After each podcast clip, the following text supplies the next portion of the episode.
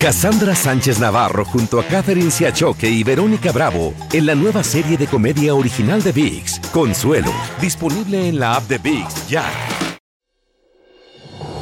Hola, soy Jorge Ramos y a continuación escucharás el podcast del noticiero Univisión. Bienvenidos, soy Ilia Calderón y estas son las historias más importantes del día. Viernes 25 de marzo y estas son las noticias principales. El presidente Biden estuvo a 50 millas de Ucrania visitando a las tropas estadounidenses en Polonia. Les advirtió que el conflicto bélico podría extenderse alrededor del mundo, mientras Ucrania dice que unos 300 civiles murieron en el bombardeo ruso contra el teatro de Mariupol. La esposa del juez de la Corte Suprema, Clarence Thomas, calificó la victoria de Joe Biden como el peor robo de nuestra historia y presionó al jefe de gabinete de Trump a continuar los esfuerzos para anular las elecciones presidenciales, esto según mensajes de texto obtenidos por dos medios de prensa. Investigan la muerte de un adolescente tras caerse de un juego mecánico desde 430 pies a 75 millas por hora en un parque de diversiones de Orlando. Viajó de Missouri a pasar vacaciones. El cubano rescatado en Florida en una tabla de surf se lanzó al mar buscando ayuda en Estados Unidos para tratarse de cáncer de colon. Su esposa pensó que no volvería a verlo.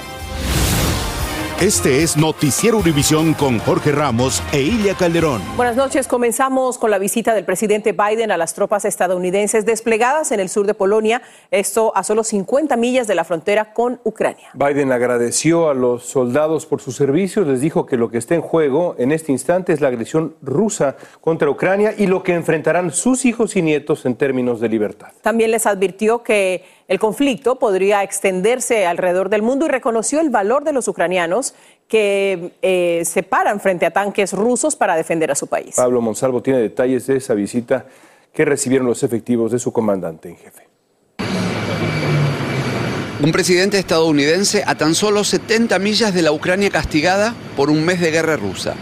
Su presencia es un fuerte mensaje sobre el apoyo de su gobierno a Europa en medio de la peor crisis de refugiados desde la Segunda Guerra Mundial.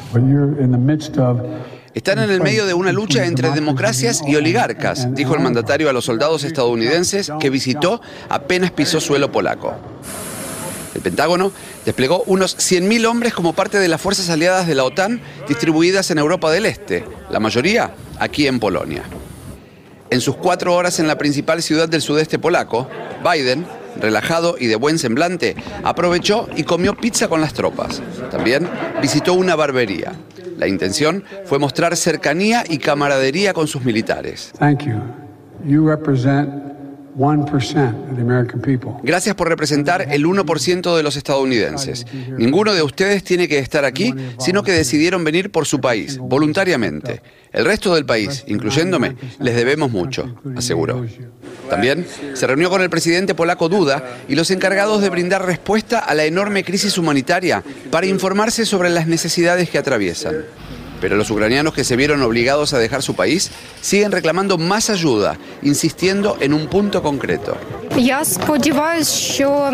Espero que la OTAN cierre el espacio aéreo. Lo necesitamos. Los ataques aéreos que vienen de las zonas rebeldes nos están matando, denuncia esta refugiada. Mientras cerraba su maratón de reuniones diplomáticas en Bruselas, Biden anunció, junto con la presidenta de la Comisión Europea, una sociedad para que el viejo continente reduzca la dependencia de la energía rusa. Sé que eliminar el gas de Rusia va a tener costos para Europa, pero no es solo la decisión correcta desde lo moral, sino que nos va a colocar en una situación más fuerte desde lo estratégico, le dijo a su anfitriona. Alrededor del 40% del gas natural que consume la Unión Europea viene de Rusia. Se usa para calefaccionar viviendas, generar energía y para hacer funcionar algunas industrias. Pablo, teníamos entendido que el presidente Biden iría hoy a la frontera, pero no fue. ¿Finalmente va a reunirse con los refugiados o no? Y aquí se especuló durante todo el día si iría o no a la frontera, pero evidentemente era muy peligroso para su seguridad. Sí tendrá la posibilidad de conocer de primera mano la historia de quienes huyen del horror, porque mañana en la capital, Varsovia, visitará un estadio de fútbol reconvertido en campo de refugiados. También brindará un discurso público en un castillo y volverá una vez más a reunirse con el presidente polaco Duda. Regreso contigo, León.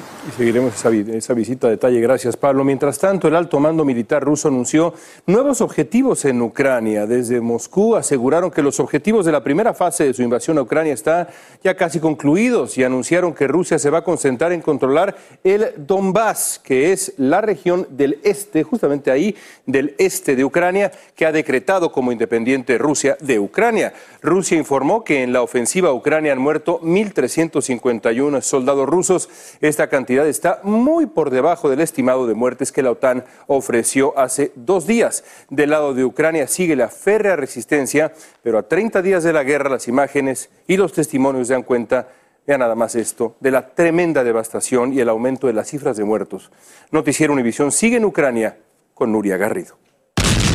En el inicio del segundo mes de la guerra rusa, autoridades ucranianas confirmaron la muerte de 300 civiles en el ataque al teatro de Mauripol hace nueve días. Este vídeo revelado hoy muestra a los sobrevivientes del ataque tratando de escapar, cubiertos de polvo y padres con hijos en brazos. Esto mientras fuerzas ucranianas retomaron posiciones en las afueras de Kiev. No menos dramática es la destrucción en esta aldea al oeste de la capital, reducido a escombros. Las tropas rusas ocuparon la villa a inicios de semana, pero fueron expulsadas por la resistencia ucraniana.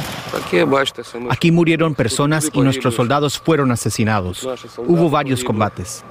El Ministerio de Defensa ruso dijo haber destruido una de las mayores bases militares de combustible. Una zona residencial cerca de Kiev también fue atacada. Maldito Putin, ¿por qué mata a niños? No sé qué pasó. Hubo una explosión. En Chernihiv, los rusos continúan atacando objetivos civiles, como lo revela este impresionante vídeo de un equipo ucraniano de desactivación de bombas, retirando un enorme misil ruso de una casa. La misma situación se vive en Mykolaiv. Con sus hogares destruidos, muchos residentes recogen sus pertenencias y se marchan, pero otros deciden quedarse y resistir. Estaremos aquí hasta el final. El martes volveré a trabajar, pues mi empresa sigue funcionando. Espero seguir trabajando. Mientras, en el crematorio principal de Kiev se acumulan urnas no reclamadas, con las cenizas de víctimas de los ataques rusos y de los que han fallecido por causas naturales. Sus familiares se marcharon de la ciudad. Solo quienes se quedan pueden dar el último adiós a los fallecidos, como esta familia que se reúne junto a un ataúd cubierto de flores. Y hoy, por primera vez, el Ministerio de Defensa ruso ha confirmado que alrededor de 1.300 soldados suyos han perdido la vida como consecuencia de esta guerra. También dice que ahora su principal objetivo es controlar la región del Donbass, aunque advierte que todavía la guerra va a continuar y no descarta seguir bombardeando grandes ciudades como Kiev y Kharkov. Esto es todo desde aquí, Leópolis, Ucrania, Nuria Garrido, Univisión. Gracias, Nuria. Y en más del tema de Rusia, en medio de una gran controversia, están las declaraciones del jefe del Comando Norte de los Estados Unidos, Glenn Van Herk, quien aseguró que la mayor cantidad de espías que Rusia tiene en el mundo se encontrarían en México. Alejandro Madrigal tiene las reacciones del gobierno mexicano. El Departamento de Seguridad Interior tiene la mira puesta en México porque considera que es el país que tendría el grupo más numeroso de espías rusos, lo que generaría inestabilidad en la frontera y oportunidades para el crimen organizado. Son personal de inteligencia ruso y vigilan muy de cerca sus oportunidades para influir y tener acceso en Estados Unidos. Esta advertencia se hizo ante el Comité de Fuerzas Armadas del Senado de los Estados Unidos para solicitar presupuesto y atender, en este caso, lo que representa el crimen transnacional en la frontera con México. El gobierno de este país le restó importancia. No impedimos a nadie, a ningún extranjero que quiera llevar a cabo actividades legales en el país, que lo pueda hacer. Uno de los casos más sonados fue el del científico oaxaqueño Héctor Alejandro Cabrera, preso en los Estados Unidos acusado de actuar como agente extranjero ruso sin notificar al gobierno estadounidense. El pasado 15 de febrero se declaró culpable de espionaje. Tenemos al mayor número de eh, espías de los Estados Unidos en, en cualquier otra sede del mundo, en la Ciudad de México, y ahora se hace público que también es la mayor sede de agentes rusos, pues estamos en una situación complicada para el gobierno de México. En 2020 se aprobó la Ley de Seguridad Nacional para restringir la actuación de agentes extranjeros. Muchos lo vieron como una respuesta del gobierno mexicano a la captura del general Salvador Cienfuegos. Pero limitar el accionar de agentes de Estados Unidos podría resultar perjudicial para México, según analistas sí debiera estar haciendo inteligencia y contrainteligencia para impedir que el territorio mexicano fuera utilizado por espías rusos. Se cree que Rusia tiene un papel muy activo en la región desde hace varios años, lo que preocupa a los Estados Unidos en el marco de la invasión a Ucrania. En Ciudad de México, Alejandro Madrigal, Univisión. Mientras tanto, autoridades de Estados Unidos dicen que esperan un número récord de migrantes por la frontera con México durante las próximas semanas. Según la patrulla fronteriza, hasta 8.000 personas podrían ser detenidas cada día. Esto es más del doble de las detenciones en 2019 durante el gobierno de Donald Trump. La patrulla fronteriza informó de 940.000 detenciones desde octubre del año 2021. En Washington, el comité de la Cámara que investiga el asalto al Capitolio está examinando los mensajes de texto entre el ex jefe de gabinete de la Casa Blanca y la activista conservadora Virginia Ginny Thomas, esposa de Clarence Thomas, juez de la Corte Suprema de Justicia. Claudia Uceda nos tiene más de lo que algunos expertos legales dicen que podría ser un potencial conflicto de intereses. El juez de la Corte Suprema, Clarence Thomas, fue dado de alta del hospital tras experimentar síntomas de gripe, pero ahora debe de enfrentar un escándalo relacionado con su esposa. Washington is broken. Ginny Thomas, quien es activista, envió más de una docena de mensajes de texto al entonces jefe de gabinete del presidente Donald Trump. Allí se ve que días después de las elecciones presidenciales, la activista presionó a la Casa Blanca para que frenara la victoria de Biden. Mark, ayudemos a este gran presidente a permanecer firme. Biden y la izquierda intentan el mayor robo de la historia. En los mensajes no había una referencia directa al juez supremo ni a la Corte Suprema. Indican que los textos no ponen en aprietos al activista. Tema polémico, pero definitivamente está protegido bajo la primera enmienda por la libertad de expresión. Pero ponen en la mira el rol de su esposo como juez supremo. Importante resaltar que estos textos fueron enviados en un momento en donde Trump prometía llevar su pelea para anular los resultados de las elecciones hasta la Corte Suprema. En el 2021, el Tribunal Supremo rechazó las impugnaciones de Donald Trump de anular el resultado de las elecciones. Thomas refutó la decisión y la llamó desconcertante. Yo no creo que la ha roto el, uh, el código de ética judicial, pero me preocupa porque se supone que un juez uh, no debe uh, involucrarse en un caso en el cual él pudiera ser parcial. Pero con las investigaciones del asalto del 6 de enero posiblemente terminando en la Corte Suprema, hay quienes dicen que el juez Thomas debería recusarse. En Washington, Claudio Seda, Univisión. Perdió trágicamente la vida un adolescente que viajó de Missouri a Orlando a pasar vacaciones. Desesperación, coraje y lucha contra la muerte. Esa es la historia del náufrago cubano rescatado en una tabla de vela en la Florida. Graves daños materiales dejó un tornado en su recorrido de varias millas por Carolina del Sur. Ya volvemos. Cassandra Sánchez Navarro junto a Catherine Siachoque y Verónica Bravo en la nueva serie de comedia original de VIX, Consuelo, disponible en la app de VIX ya. Sigue este podcast en las redes sociales de Univision Noticias y déjanos tus comentarios. Un fuerte tornado golpeó algunas áreas de Carolina del Sur y dejó daños severos, sobre todo en el condado de Pickens. El Servicio Meteorológico Nacional confirmó que el tornado EF2 tocó tierra con vientos de 115 millas por hora, dejando daños en el área afectada. Las autoridades no han confirmado sobre víctimas mortales ni heridos de gravedad. Pasamos ahora con el trágico final de un adolescente que viajó de Missouri a Florida con la ilusión de pasarla bien en sus vacaciones. El joven de 14 años murió tras caer al vacío desde un juego mecánico en un parque de atracciones. Gran parte de la investigación se enfoca en el cinturón de seguridad de la víctima. Vilma Tarazona tiene más de esta desgracia. Este video muestra el momento en que el operador le da instrucciones a los pasajeros de esta atracción en un parque de Orlando, conocida como la torre de caída libre más grande del mundo.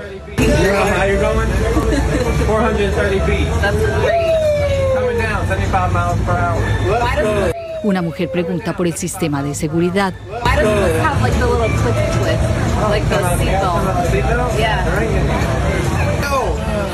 Cuando están a punto de iniciar el ascenso, el operador les pregunta.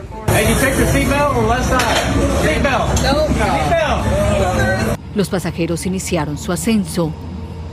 Después de unos segundos, iniciaron su rápido descenso y ahí es cuando se ve que cae una persona. Se escucha el caos.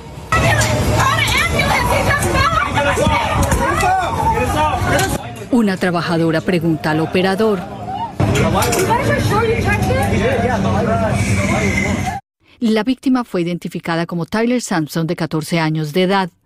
El sheriff del condado Orange dijo que el joven venía de Missouri y estaba pasando su vacación de primavera con una familia amiga. Esta fue la llamada al 911. The ride was going, and during the middle of the ride, the, the guy just came off. Okay, I have help on the way. Okay, is he is he awake? No, he, he he's dead. He's dead. It felt like somebody uh hit me so hard in my stomach. I just lost. I lost lost wind. El padre del menor dijo que sentía como si alguien le hubiera dado un golpe muy fuerte, que se sentía perdido y que el dolor que lleva nada lo podrá borrar. La compañía que opera la torre de caída libre dijo que operan esta atracción con todas las precauciones necesarias. Esta permanecerá cerrada hasta que se investigue lo sucedido. Bueno, esta es la segunda tragedia que ocurre en este parque en dos años. En 2020, un trabajador murió al caer 50 pies mientras inspeccionaba otro juego mecánico. Ilia, regreso contigo. Terrible, terrible tragedia. Muchas gracias, Vilma, por esa información. Vamos a hablar ahora de los hechos de violencia, tanto dentro como fuera de los aviones, que siguen siendo frecuentes. Uno de tantos ejemplos son estas imágenes que un pasajero agresivo en el mostrador del Aeropuerto Internacional de Atlanta, en Georgia. Este video también constituye una prueba clave en los cargos penales contra Courtney Drummond, a quien se ve golpeando a un empleado. El precio promedio de los alquileres en Estados Unidos acaba de alcanzar un nuevo récord. Según Realtor.com, el alquiler medio nacional fue de unos 1.792 dólares el mes pasado. Esto supone un aumento del 17% con respecto a hace un año. Miami fue la ciudad con el mayor aumento de un 55% en febrero con respecto a los 12 meses anteriores. Tremendo. El gobierno autorizó la venta de productos con sabor a tabaco para cigarrillos electrónicos de la empresa Logic Technology Development. La compañía afirma que sus productos pueden reducir el riesgo de que el fumador se exponga a toxinas potencialmente dañinas en comparación con los cigarrillos tradicionales. Y la Agencia Federal de Medicinas y Alimentos dice que el beneficio para los fumadores adultos supera el riesgo de que los jóvenes puedan empezar a utilizarlos. Esta noche en edición nocturna, preocupación en la frontera. Inmigrantes indocumentados de Colombia temen ser deportados. Esto después de que entrara en vigor el título 42 que permite que Estados Unidos envíe de regreso a los colombianos por temor a que sean portadores del coronavirus. Y hay esperanza para madres de bajos recursos. Una organización financiada con fondos privados ofrece mil dólares al mes para asistir con los gastos del hogar. Los detalles de esto y más esta noche. Los esperamos. En pocos días se sabrá si Honduras extradita o no a Estados Unidos al expresidente Juan Orlando Hernández, acusado de narcotráfico. lo paradójico es que el responsable de capturarlo fue un oficial a quien Hernández había despedido de su cargo. Juan Carlos Aguiar tiene un adelanto. El presidente Juan Orlando Hernández nombró al general Ramón Savillón como jefe de la policía y en cuestión de meses cayeron grandes capos de la droga. El poder de la mafia se sintió y de policía aplaudido cayó en desgracia. Lo destituyeron y más. se van detectando las amenazas, se van elevando gradualmente y al final eh, hay que tomar decisiones. Savillón se fue al exilio. ¿Cómo es que usted despide a alguien que ha demostrado de una u otra forma eficacia en su labor policial? La nueva presidenta nombró a Savillón como ministro de Seguridad y su primera misión fue capturar al ahora expresidente que, años atrás, lo destituyó. ¿Qué decirle a las personas que piensan que puede haber un sentimiento de venganza, de revancha en esa captura del expresidente Hernández? Esta y otras historias este domingo en Aquí y Ahora a las 7 de la noche, 6 en el centro. Los espero junto a Patricia Llanes. Sigue este podcast en las redes sociales de Univision Noticias y déjanos tus comentarios. Hace medio siglo, los astronautas de la misión Apolo 17 recogieron fragmentos de suelo y roca de la Luna. Ahora, esa muestra lunar ha sido abierta en el Centro Espacial Johnson de la NASA en Houston. Se trata de una de las últimas muestras sin abrir de la última misión de Apolo, que fue recogida en diciembre de 1972. Y la próxima semana el comandante Michael López Alegría será parte de la primera misión privada en ir a la Estación Espacial Internacional. Recientemente Nidia Cavazos le preguntó a quien fuera astronauta de la NASA cómo se siente viajar literalmente fuera de este mundo. Es, es, tan única la experiencia, pero se empieza con el lanzamiento, un acto brutal con mucha violencia, mucha vibración. Luego llegamos a la órbita, solamente tardan menos de nueve minutos y estamos en la paz, la tranquilidad, esa sensación de conectividad, ¿no? de, de entendernos que vemos que estamos todos en el mismo, la misma nave espacial que es la Tierra y que hay que proteger la Tierra y hay que los conflictos y los problemas parecen pequeños desde ahí. De muchos de nosotros. Además, análisis de la audiencia de confirmación de la jueza Ketanji Brown Jackson este domingo en Al Punto. La historia que vamos a contarles es una historia de esas de fortaleza del ser humano. El migrante cubano que fue rescatado por la Guardia Costera cerca de los Cayos de la Florida este miércoles se lanzó solo al mar en una tabla de surfear y decidió y decidido llegar a los Estados Unidos en busca de tratamiento para el cáncer de colon que padece. De esta peligrosa e increíble hazaña nos habla Roger Borges y nos dice cuál podría ser el destino de este hombre si lo deportan a Cuba o si le dan la oportunidad de quedarse aquí por razones humanitarias. Esa fue la última foto que le tomaron a Elian López, de 48 años, en Cuba antes que se lanzara al mar en una tabla de windsurf rumbo a Estados Unidos. López es buzo profesional. Salió de la isla a las 7 de la mañana del martes, equipado con un celular que le permitiría enviar su ubicación y un GPS de mano. Fue una noche terrible. En dos ocasiones eh, eh, el oleaje me sacó de la tabla. Y lo que hace esa travesía aún más difícil es que Elian es sobreviviente de cáncer, incluso vive con una colostomía y según sus familiares en Cuba no tenía acceso a las bolsas para sus necesidades. Pero a pesar de su condición, él decidió desafiar el mar. A medida que iban pasando las horas, comenzó a debilitarse. Ya yo sabía que no me iba a dar tiempo a llegar. O sea, ya no había manera de yo cubrir la distancia que faltaba hasta antes que acá anocheciera, eh, con, con la dirección y fuerza del viento. Temía lo peor, así que llamó a un amigo suplicando la ayuda porque ya no tenía fuerzas para seguir.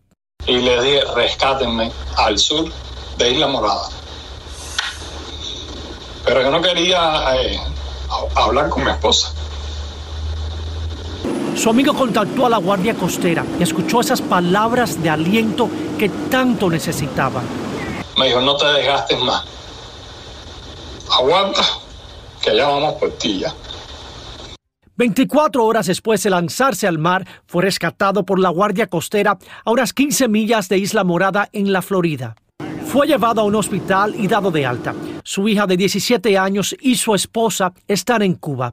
Logramos hablar con ella vía telefónica. Yo pensé que no lo íbamos a a ver. Él estaba muy desesperado y hizo lo que hizo porque estaba muy desesperado por su condición médica. El enfoque ahora es su recuperación. Estar juntos, si Dios quiere, eso es lo que queremos, estar todos juntos allá. Ese es nuestro plan. Es difícil. Sobre todo porque ella está allá y yo estoy acá, comprendo. En Miami, Roger Borges, Univisión. Esperamos que pueda recibir tratamiento médico y recuperarse. La lucha por la libertad y por sobrevivir. Conmovedor. Cassandra Sánchez Navarro junto a Catherine Siachoque y Verónica Bravo en la nueva serie de comedia original de VIX, Consuelo, disponible en la app de VIX ya.